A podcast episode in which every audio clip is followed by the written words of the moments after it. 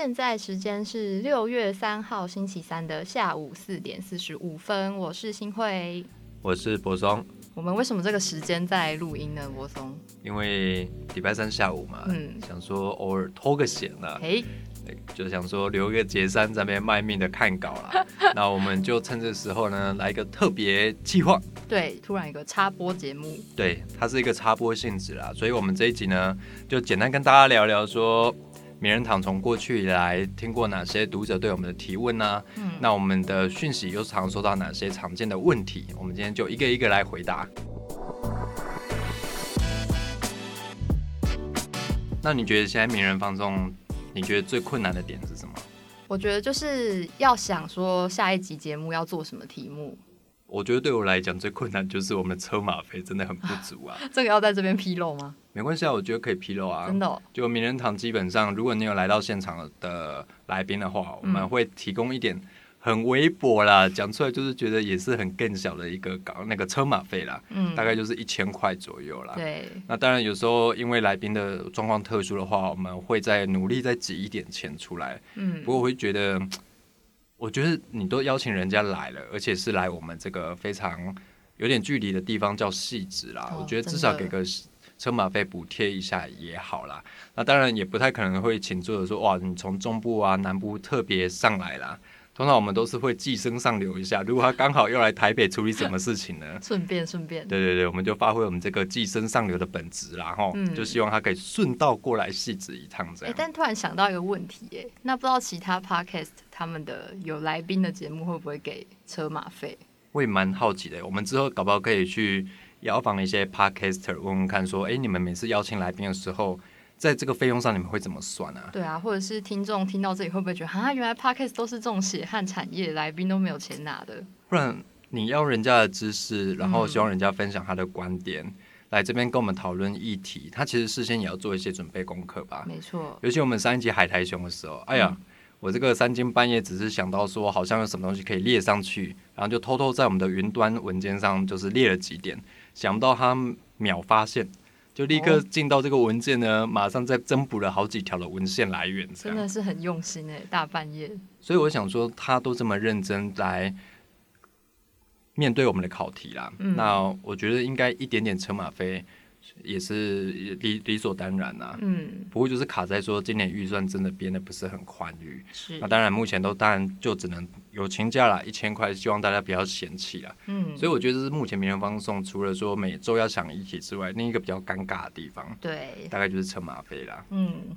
其实前几周我去政治大学嘛，嗯就你的母校啦哈。哦嗯你的母校跟同学就是简单一些职场的分享啦。嗯，那会后呢，如果大家有发现的话，你应该会在脸书上看到有一位同学写了一篇长文，然后在里面披露了他过去跟某一间媒体交手的经验呐、嗯，那事情缘由是因为那个媒体呢取用了他在某个网站的专栏上的文章，然后把它改写再报道出来。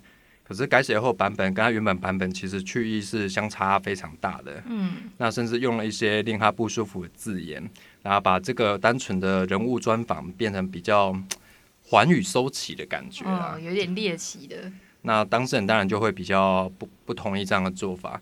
那他也循管道去反映啦，不过第一时间对方是跟他说，这叫做职场潜规则啦。嗯，他说媒体业很多都这样做的啊，我们名人堂是没有啦，嘿我们是不知道其他有没是怎么做啦。嗯，不过其实我相信对方会这么说，应该也是有他的原因啦。其实坦白说，现在很多线上媒体为了要冲即时流量啦，为了要冲即时稿，很多就会采取线上改写的方式。那他们的立场会觉得说，我们去报道一个人物，跟我们去报道一篇文章，它的本质是一样的。嗯，所以他们认为这样做，其实在过去上并没有受到太严厉的批判。但我也不是很反对这样的做法啦。嘿，不过我觉得有几个关键是说，你一定要取得对方授权吧，嗯，那你一定要给对方 credit 吧。对，可是这位同学所批评的这件事情，这个当事的媒体他没有给对方 credit，那他也没有取得对方的授权，嗯所以同学会很不满意是这样的状况啦。嗯，因为其实他们的引用的报道里面就是写说，据某某某媒体报道，就对这样而已，但他并没有写到说原本的来源是哪里，原本的作者是谁。对，那就不要再提到说给稿费啦，或是给一些什么工作上的报报酬之类的，这比较不可能啊。那另外一个问题是，其实过去以来啊，很多人都很好奇名人堂的稿费会不会给，那有给的话给多少？嗯，不然我们来问一下新会好了。新会，你来名人堂之前，你觉得名人堂是一个会给稿费的网站吗？我那时候是觉得会吧，正派经营。你那时候预期我们会给多少？我想说，会不会是一般来说用篇计算，大概一篇两千？哇，你对我们期望离我们实际的很接近的啦。毕竟是联合这么大的公司，哦，其实名人堂过去以来，大部分至少会两千起跳啦。嗯，那你要拿更多，但就看你的议题内容啦，还有其实编辑介入编修的幅度多寡啦。如果你一篇是非常有料，那资讯内含量也是非常丰富的，甚至不太需要编辑再去额外付出超级多心力去编修的稿子，那基本上会拿到一定不错数额的稿费啦。嗯，但是这边说不错，还是觉得蛮也是蛮厚脸皮的啦。嗯，因为毕竟我们就最少就两千嘛，对不对？那再就是两千五嘛，三千五，啊，当然有作者可以拿到一篇五五千的啦。嗯，不过你知道，如果跟中国啊、跟香港媒体的稿费比的话，其实台湾的稿费还真是嗯，数十年如一日啦。就是没有什么调整的空间，是不是？对啊，而且其实我们计价的方式是用以篇来计算，而不是用字数来计算。对，那当然就是不太能说什么一个字两块啦，一个字一港元，一港元应该是台币四块嘛。嗯，就不太能用这种方式去计算呢、那当然说你在台湾要当一个专栏作者，靠这个为生或者把它当做一份职业的话，事实上应该是非常困难的。对，因为当然稿费不多，那你的公稿刊稿的单位他们本身有预算的限制，不可能让你无限的刊稿、无限的刊稿嘛。嗯，那公那个刊登单位当然会有报稿报预算的问题。没错。那而且我之前有一些经验，我也觉得可以在这里分享一下。哎呦，就是像比如说，我觉得名人堂可能就是呃比较给得出还 OK 的稿费的单位，还还过得去了。对，至少作者他写的东西是有回报的。对，那可是应该也有很多，比如说像之前博松去正大遇到这些新闻系的同学，那或者是平常有在写文章，然后公稿给媒体的朋友们，都会遇到一个状况，就是当你今天投书到一些平台的时候，他会跟你说啊，我这个帮你曝光啊，你在这里也是一个学习的机会啊，那我们就不给你稿费，这样 OK 吗？你漏讲了一个。嘿，给你舞台。哎呀，这个我过去也是常听说有这些情形啦。嗯不过我们先不讲其他媒体的的状况如何啦。如果以名人堂来说，虽然说我们没有很正式公告说我们要接受读者投诉，对，不过因为这些年来很多作者会再去拉其他的作者，那渐渐的我们这边会把我们这边当做优先公公稿单位。就我的观念来看呢、你要用人家的稿子，就应该付给人家一定稿费吧。嗯因为毕竟那是人家劳动的成果。嗯那所以不管你是不是签约作者，或者是你是不是一次性来搞的，我觉得你都用了人家的辛苦的成果，那你给人家一定数额的稿费不为过吧？当然我知道很多媒体都会说没有钱啊，可是我常常会想说没有钱指的是什么？是你们年度预算没有编这一笔，所以没有这个项目可以支出。还是是说你们五百一千也拿不出来？嗯，这我就可能比较倾向认为是前者啦，嗯。因为毕竟你如果去年度上个年度没有编出这笔预算的话，你现在真的要你拿出五百一千，你还真的没有那个支出的科目在。欸，嗯。那你就不知道从哪里挖钱出来，或许会有这个状况啊。嗯。不过我想大家也不是第一天出来搞媒体了吧？嗯。那你既然知道，甚至你有很大一部分的业务内容是靠读者投书的话，那也许编个预算，我想五百不嫌少啦，一千不嫌多啦。嗯，至少你看人家的东西，还是多多少少给人家一下吧。对啊，如果这样子持续不给稿费，然后可能这些作者无法生存，那好像也不是一个好的循环模式。尤其是我有听说啊、有朋友跟我说，他在某一家平台上，嗯，那那个平台告诉他说，你一个月要公稿两篇，哦，那可是没有稿费。嗯，然后告诉他说，但你在过程中会学习到很多。哦，学习到什么？我我是不知道会学习到什么啦。不过我觉得这很奇怪，因为就劳动关系来看的话，他要求你一个月要提供两篇，甚至你的新劳动的成果要接受他的指挥跟监督。可可是你为什么可以觉得不给人家任何的工作报酬啊？嗯嗯，这件事让我觉得，嗯，好吧，匪夷所思啦。嗯，那据说啦，新会曾经有这样的面试经验，是不是？就是我刚刚讲说，我有遇过这种会说啊，你在这里也是一种学习呀、啊，或者是我们帮你曝光啊。比较年轻的时候就会觉得哦，好像很有道理耶，他帮我曝光，我可能就有机会得到更多的其他工作什么的。但其实后来就看破了，就觉得啊，大家都这样讲，但其实到底有多少真的会让你有曝光机会呢？其实这几年我常回学校演讲的时候，也常遇到这些问题。哎，同学都会告诉我说，哦，因为他们可能在跑新闻啊，或写一些文章的时候，被一些平台看到，嗯那平台就会邀他们去写个专栏啊，或者邀请他们成为助战的写手。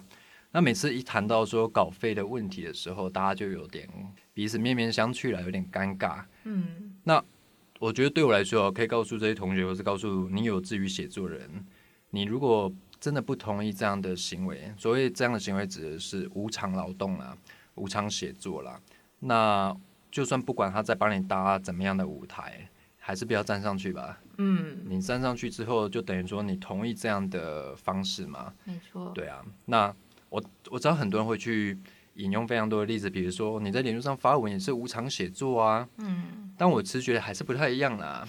嗯，在脸书上，你想要怎么写就怎么写，你要怎么改就怎么改，甚至你要怎么利用就怎么利用。可是你如果写给特定媒体的话，你还真不能怎么想怎么写就照你怎么写耶。对，那而且你你如果给了特定媒体的话，它甚至有的还会禁止你再次授权。哦，没错，对，就是说啊，你都看在我们这里的，依照这个我们媒体前辈的训诲啦，哈，这个叫做媒体伦理啊。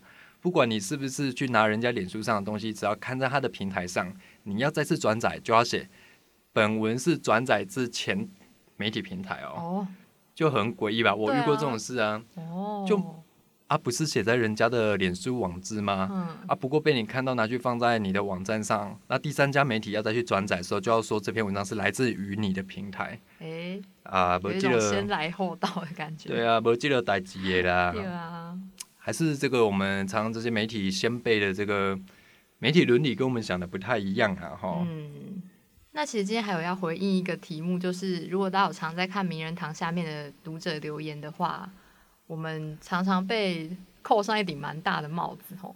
对，叫做这个明镜堂，哦，还有叫绿枝堂啊。这么凶，对，然后民进党的名都要把名人堂的名都会变成名字的名啊。哦，就跟民进党的名都会被改成名字的名一样啊。因为就有读者觉得说，你们是不是都在帮特定立场、特定政党服务啊？为什么都不刊登反对立场的文章呢？我还真觉得我来这里要七年了，还真的没有这种事吧。对啊，每次大家都会说啊，你们都特定攻击或是特定的批评某一个政党的人。好啦，你们批评的也都对啦，可是你们为什么没有这样反过来对另外一个政党？嗯哼，当我每次被人家这样说的时候，我都觉得很困惑诶、嘿，啊，不就是前一篇或是在前前几篇就一样在骂另外一个政党了吗？嗯，那为什么你们没有看，然后会觉得说你们都没有在批评？嗯就像前阵子，也许这阵子韩国瑜因为罢免的争议嘛，那当然免不了会有一些文章，那当然一样的质疑又来啦。但我们先前也有作者针对海海岸巡防队，就是海巡署他们新落成的一些船舰，我们有针对这些船舰的性能啊，到底实不实用上提了两篇去批评、欸，嗯那为什么你就没看到？哦，然后继续来说啊，你们又不讲民进党怎样，我们明明就讲了很多，你们又不又不看，对啊，所以这种事情就就就那样嘛。不过另外有一个问题是，其实这几年来啊，同学也常问我一个问题：说如果作者写了一篇跟你们立场不合的文章的时候，你们会怎么处理？他是说如果跟编辑自己的立场吗？还是说跟名人堂这个媒体的立场？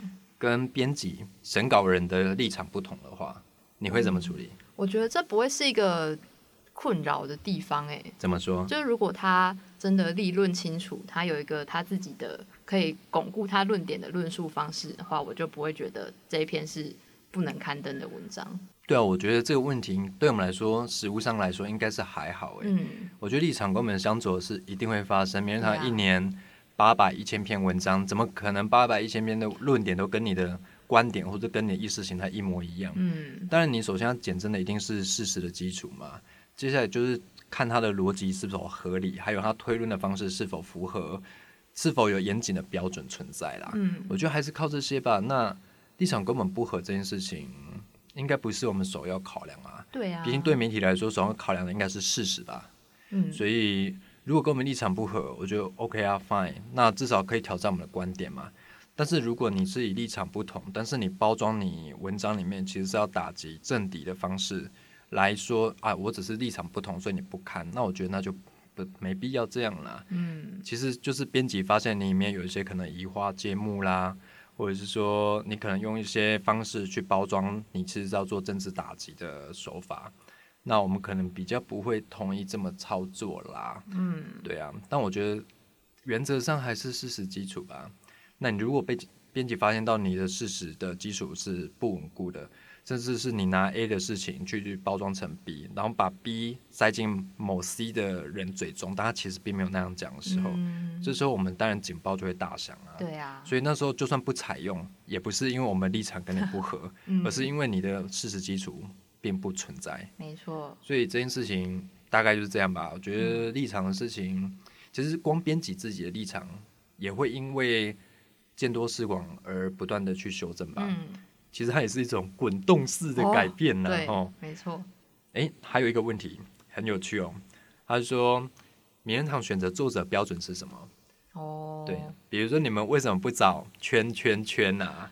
圈那圈我们不要讲这个圈圈圈是谁，大概就是非常有名的网红吧。嗯我们先用网红来代替他好了。好，他在脸书上写文章都很有热度，嗯然后也非常多大量的转载。嗯，那你们为什么不找他？如果今天这个网红他真的很有人气，对然后我们转他的文章就会很有流量，对但是他的内容可能会在我们刚刚提到的一些，比如说事实查核啊，或者是逻辑论述上等等，其实有一点疑问的话，对，那人气到底是不是首要标准？其实我会蛮疑惑的。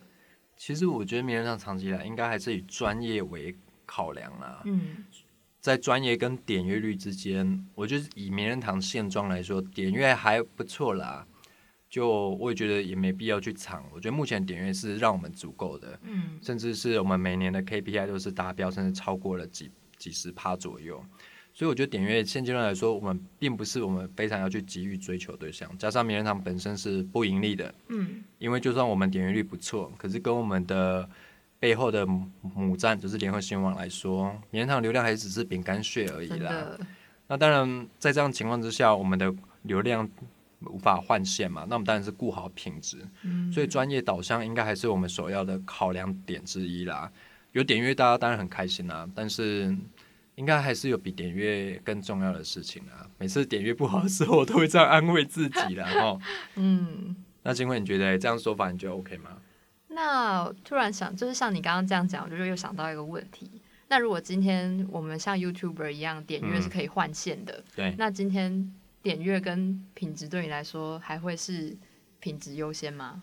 可是 YouTuber 跟我们状况不一样，YouTuber 的点击换线是直接收入他个人的账户嘛？。对，可是因为我们毕竟是一个非常大的集团，嗯，那你说点击可以换线的话，你换的线绝对不比联合新闻网换的线还多吧？哦，大概你就是进账一些零头啦，哦，对，就是一些小零头，而人家都进账大把大把，还用皮箱装箱的这个钞票，嗯我们这个零嘎这种东西就，好像也还好，对，啊，好像也还好嘛。嗯，所以我觉得在目前状况之下，还是以品质优先为主了。